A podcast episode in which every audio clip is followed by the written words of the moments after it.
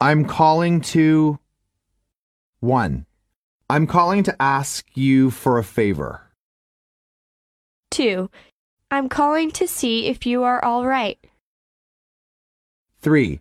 I'm calling to apologize for what I did last night. 4. I'm calling to see if you want any IP cards for half price. Five. I'm calling to say that I can't teach you tonight. Dialogue 1. Mr. White, I'm calling to say that I'm really sorry about what happened yesterday. Don't worry about it. It could have happened to anyone. So you shouldn't blame yourself. I'm glad you feel that way. I've been worried sick about it.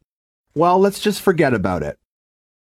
Tomorrow it'll be as if nothing ever happened. Thanks for your understanding. I'll try to do better in the future. Dialogue 2.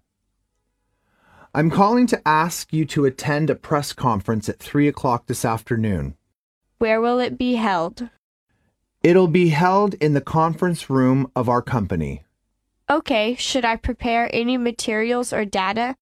Yes, please. Prepare some necessary materials and data on the quality of our products. It's important. Well, I'll.